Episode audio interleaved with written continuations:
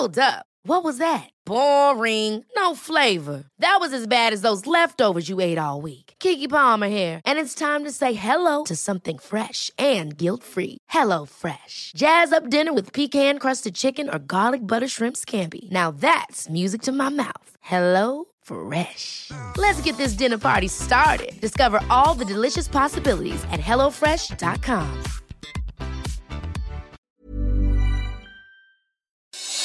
Noticias del Heraldo de México. El presidente Andrés Manuel López Obrador informó que ayer se vacunaron a 100.000 médicos y enfermeras que atienden a pacientes con COVID-19 y este fin de semana se concluirá con la suministración de las 430.000 dosis que llegaron este martes para evitar la censura en plataformas como Facebook y Twitter, como sucedió con el mandatario de Estados Unidos Donald Trump. El presidente Andrés Manuel López Obrador instruyó al CONACID y a las secretarías de Gobernación, de Comunicaciones y Relaciones Exteriores, así como a la Consejería Jurídica, explorar alternativas de redes sociales propias. La Organización Mundial de la Salud debatirá próximamente la cuestión del eventual uso de certificados o pasaportes de vacunación en viajes internacionales.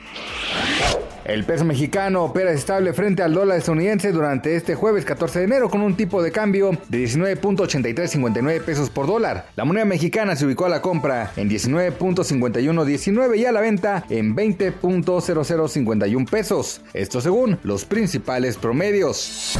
Noticias del Heraldo de México.